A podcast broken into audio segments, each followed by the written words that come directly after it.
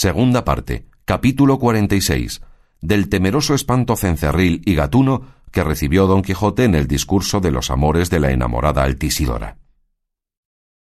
Dejamos al gran don Quijote envuelto en los pensamientos que le habían causado la música de la enamorada doncella Altisidora.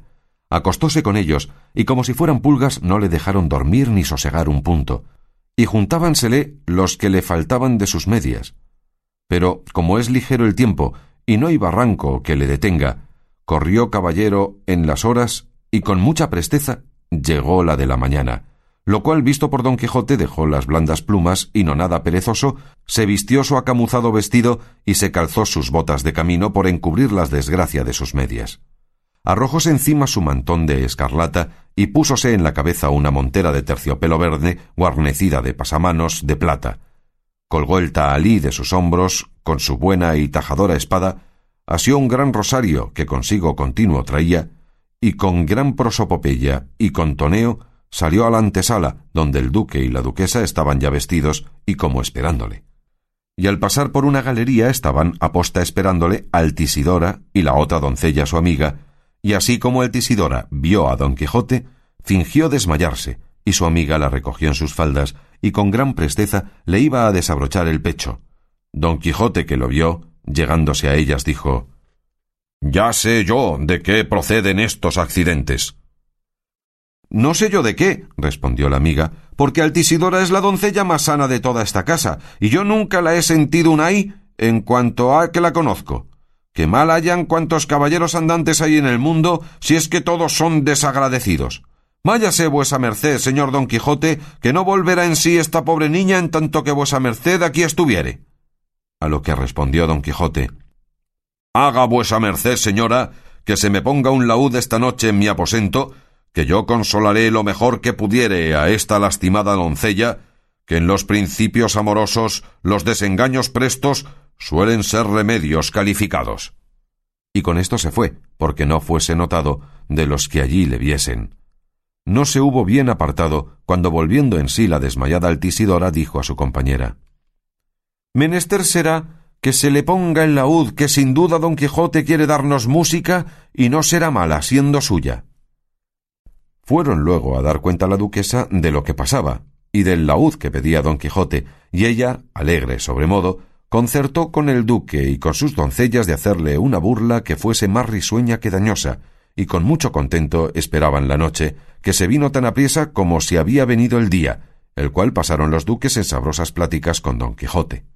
Y la duquesa aquel día real y verdaderamente despachó a un paje suyo, que había hecho en la selva la figura encantada de Dulcinea, a Teresa Panza, con la carta de su marido Sancho Panza y con el lío de ropa que había dejado para que se le enviase, encargándole le trujese buena relación de todo lo que con ella pasase.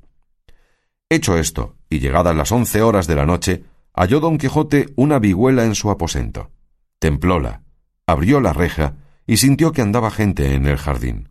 Y habiendo recorrido los trastes de la vihuela y afinádóla lo mejor que supo, escupió y remondóse el pecho y luego, con una voz ronquilla aunque entonada, cantó el siguiente romance que él mismo aquel día había compuesto. Suelen las fuerzas de amor sacar de quicio a las almas tomando por instrumento la ociosidad descuidada. Suele el coser y el labrar y el estar siempre ocupada ser antídoto al veneno de las amorosas ansias. Las doncellas recogidas que aspiran a ser casadas, la honestidad es la dote y voz de sus alabanzas. Los andantes caballeros y los que en la corte andan requiébranse con las libres, con las honestas se casan. Hay amores de levante que entre huéspedes se tratan, que llegan presto al poniente, porque en el partirse acaban. El amor recién venido, que hoy llegó y se va mañana, las imágenes no deja bien impresas en el alma. Pintura sobre pintura, ni se muestra ni señala, y do hay primera belleza, la segunda no hace baza. Dulcinea del Toboso, del alma en la tabla rasa, tengo pintada de modo que es imposible borrarla. La firmeza en los amantes es la parte más preciada, por quien hace amor milagros y mismo los levanta. Aquí llegaba don Quijote de su canto, a quien estaban escuchando el duque y la duquesa, Altisidora y casi toda la gente del castillo, cuando de improviso, desde encima de un corredor que sobre la reja de don Quijote a plomo caía, descolgaron un cordel donde venían más de cien cencerros asidos, y luego, tras ellos, derramaron un gran saco de gatos que asimismo traían cencerros menores atados a las colas. Fue tan grande el ruido de los cencerros y el mallar de los gatos que aunque los duques habían sido inventores de la burla, todavía les sobresaltó, y temeroso don Quijote quedó pasmado. Y quiso la suerte que dos o tres gatos se entraron por la reja de su estancia, y dando de una parte a otra parecía que una región de diablos andaba en ella. Apagaron las velas que en el aposento ardían y andaban buscando por do escaparse. El descolgar y subir del cordel de los grandes cencerros no cesaba. La mayor parte de la gente del castillo que no sabía la verdad del caso estaba suspensa y admirada. Levantóse don Quijote en pie y poniendo mano a la espada comenzó a tirar estocadas por la reja y a decir a grandes voces Afuera, malignos encantadores. Afuera, canalla hechiceresca que yo soy don Quijote de la Mancha, contra quien no valen ni tienen fuerza vuestras malas intenciones. Y volviéndose a los gatos que andaban por el aposento, les tiró muchas cuchilladas.